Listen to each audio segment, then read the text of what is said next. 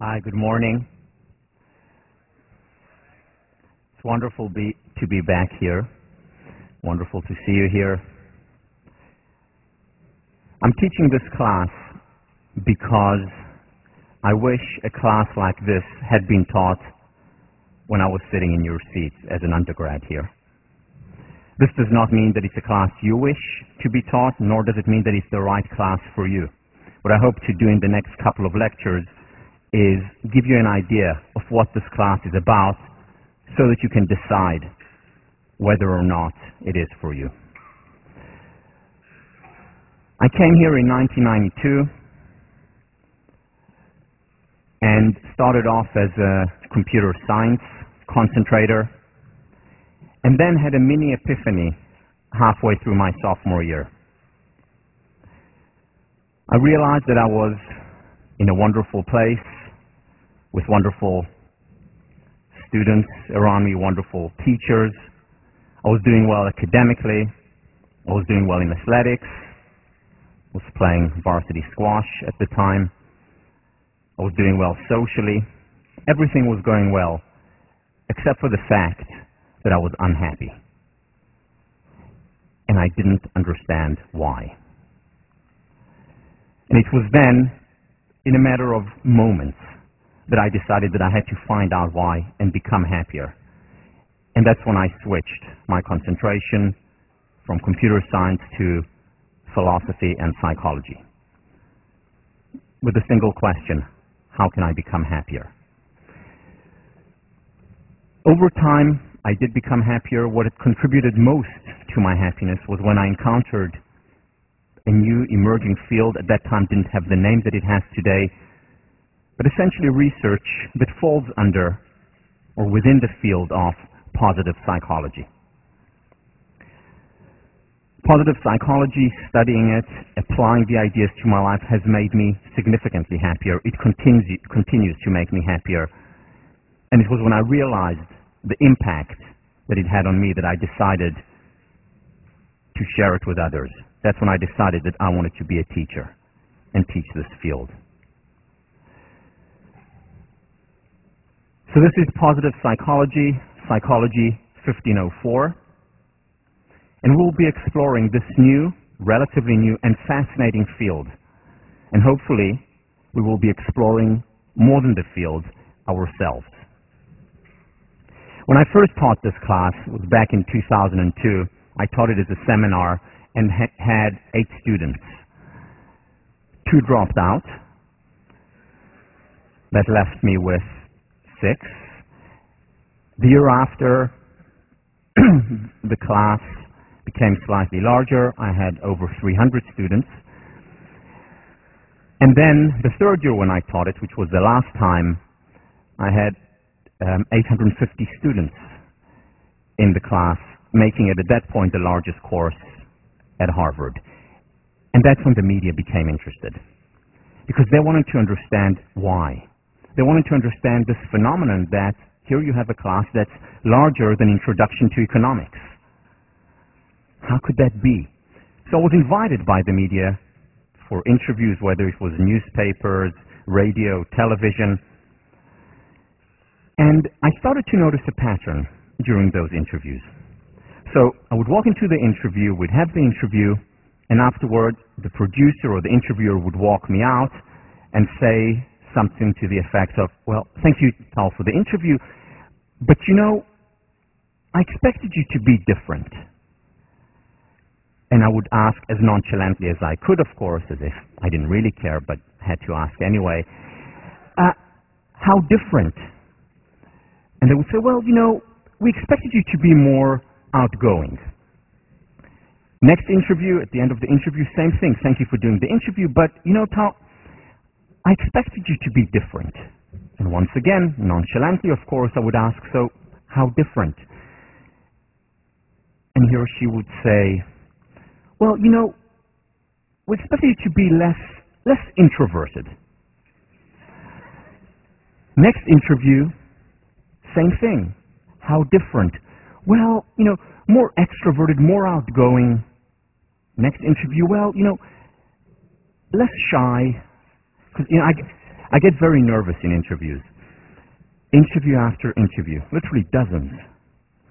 More outgoing, more cheerful, less introverted, more extroverted, and on and on.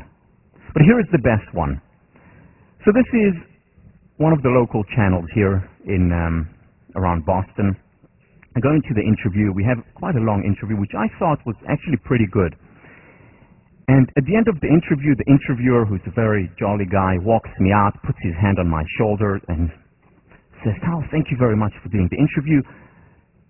And then the usual comes. But you know, Tal, I expected you to be different. And I said, how different? And now, just so that you understand, by this time, my self-esteem is shot. But still, but still, with some semblance of nonchalance, I ask, how different?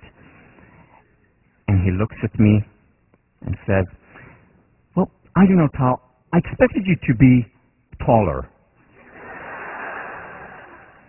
taller? What, five seven or okay, five six and a half is not enough to teach happiness?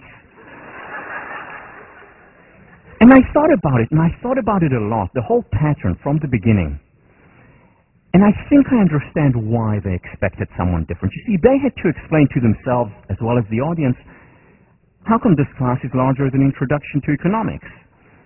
And the way to explain it must be that the teacher is very outgoing, extremely charismatic, very cheerful, an extrovert, and of course, tall.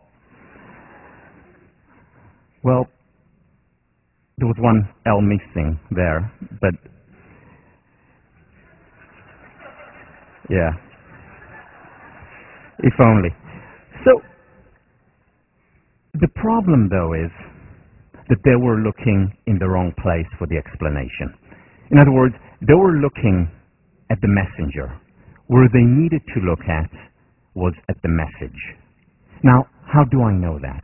You see, because I see other positive psychology classes on other campuses around the country and around the world. There are over 200 campuses here in the United States that teach positive psychology. On almost every campus where this class is taught, it's either one of the or the largest class. It's about the message. I see more and more organizations taking up positive psychology in their as consultant companies. Some of the leading, the big consulting companies are taking it on. More and more high schools are introducing positive psychology classes. Elementary schools are introducing it. Governments around the world are expressing an interest in this new and emerging field. Why? Because it works because it really works. You see, this whole realm of life flourishing, of happiness, of well-being has been, until recently, dominated by the self-help movement. What do we have in the self-help movement? We have books that are very interesting, that are very accessible. We have speakers who are very outgoing, very charismatic and tall, attracting in the masses into these workshops and seminars and lectures.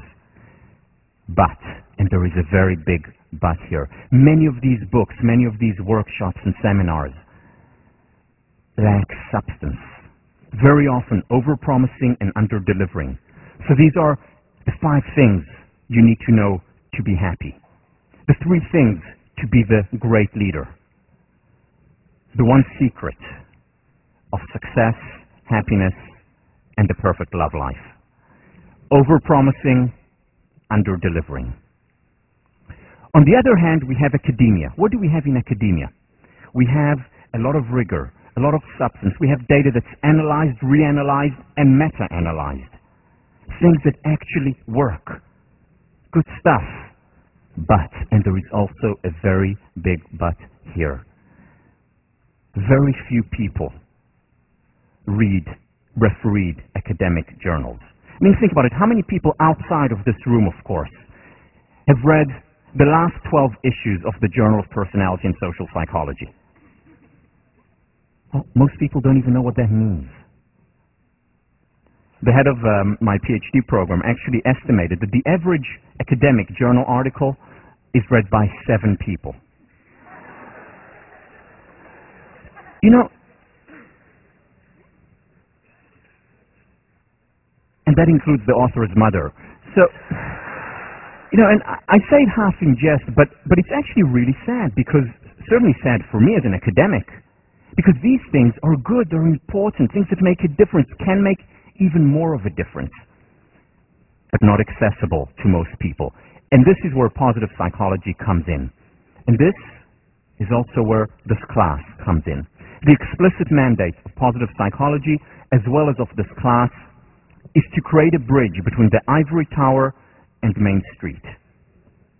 In other words, it is to bring the rigor, the substance, the empirical foundation, the science from academia and merge it with the accessibility of the self-help or New Age movement. In a way, the best of both worlds. And this explains the popularity of the field of positive psychology. Science that works. This class will be taught on two levels.